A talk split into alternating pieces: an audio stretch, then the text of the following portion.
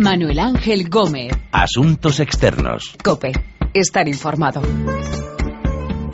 Hola, saludos. Arranca Asuntos Externos, este análisis de lo que pasa en el mundo con los corresponsales de la COPE. Y vamos a dirigir nuestra mirada a Estados Unidos, donde se celebran el 4 de noviembre elecciones de mitad de mandato. Se renueva totalmente la Cámara de Representantes y parcialmente el Senado. Será un plebiscito sobre la popularidad del presidente Barack Obama. Nos ocuparemos de Uruguay. El expresidente Tabaré Vázquez y Luis Alberto Lacalle se verán las caras en la segunda vuelta de las elecciones presidenciales. Iremos a China, en donde han sido ejecutadas, se les ha aplicado la pena de muerte a 2.400 personas en 2013 y a Oriente Próximo, los yihadistas del Estado Islámico pierden terreno en Irak. De todas estas historias vamos a hablar con nuestros corresponsales en Washington, Buenos Aires, Pekín y Beirut.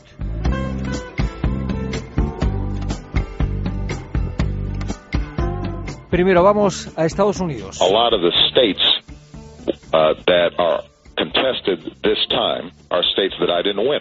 The bottom line is, though, these are all folks who vote with me. La popularidad del presidente de Estados Unidos, Barack Obama, se pone a prueba en estas elecciones de mitad de mandato el 4 de noviembre. Los candidatos demócratas en esta campaña han querido tener lejos al presidente, pero Obama dice, decía, que los demócratas que se presentan a la reelección han apoyado las iniciativas y las leyes que él ha presentado en el Capitolio. Washington, Juan Fierro, saludos. ¿Qué tal? Saludos desde Washington. ¿Qué tal, Juan? Eh, ¿Por qué los candidatos demócratas huyen del presidente Obama? Huyen es una buena palabra para definir lo que está pasando ahora mismo en la política estadounidense. Decía un eh, comentarista político hace apenas unos días que el presidente Obama se había convertido en un presidente paria, en un presidente apestado, que nadie quería aparecer con él en estas elecciones legislativas. Ha habido casos tan sangrantes como el de la candidata demócrata al Senado en Kentucky, que durante un debate en televisión con su oponente republicano se negó a contestar a la pregunta del moderador sobre a quién había votado en las elecciones presidenciales.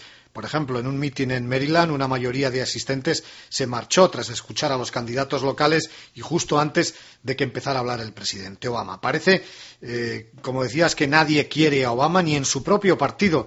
Las causas habría que buscarlas en que Obama no ha cumplido las expectativas que había despertado. Habría que debatir ahora, después de esta afirmación, si no ha cumplido porque no ha querido, no ha podido o no le han dejado. Y ese quizás sea otro debate. Obama, eso sí, provoca la repulsión y lo decimos así, la repulsión entre los republicanos y muchos demócratas se han contagiado. Creen que su presencia le restaría votos y así Obama ha estado ausente en esta campaña electoral, no solo en actos públicos, sino también, por ejemplo, en los anuncios de televisión, en las campañas de televisión. Solo algunos candidatos a gobernador han buscado y han agradecido también el apoyo del presidente.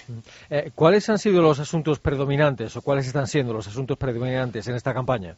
Bueno, estamos ante unas elecciones legislativas, también locales, así que han sido temas locales, los temas más cercanos en cada estado, eh, los que han sido puntos fundamental en la campaña electoral, están siendo eh, predominantes. Pero siempre hay eh, referencias a temas más generales, como puede ser la situación en Irak o la situación en Siria, o también los últimos datos sobre el ébola. Argumentos más generales, pero que hay que reconocer que siempre han sido utilizados como arma arrojadiza contra los demócratas eh, la impresión, eh, ¿cuál es? ¿Van a conseguir los republicanos controlar tanto la Cámara de Representantes como, el Senado?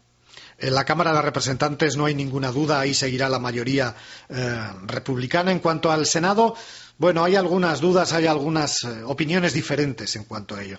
El 4 de noviembre se van a elegir 36 senadores de los 100 que componen esa Cámara. Eh, son elecciones, eh, se renuevan los puestos cada seis años. De esos 36 senadores, ahora mismo 21 están en manos de los demócratas y 15 son republicanos. A los republicanos les bastaría ahora mismo con llevarse seis de esos 21 puestos demócratas y no perder ninguno de los suyos para lograr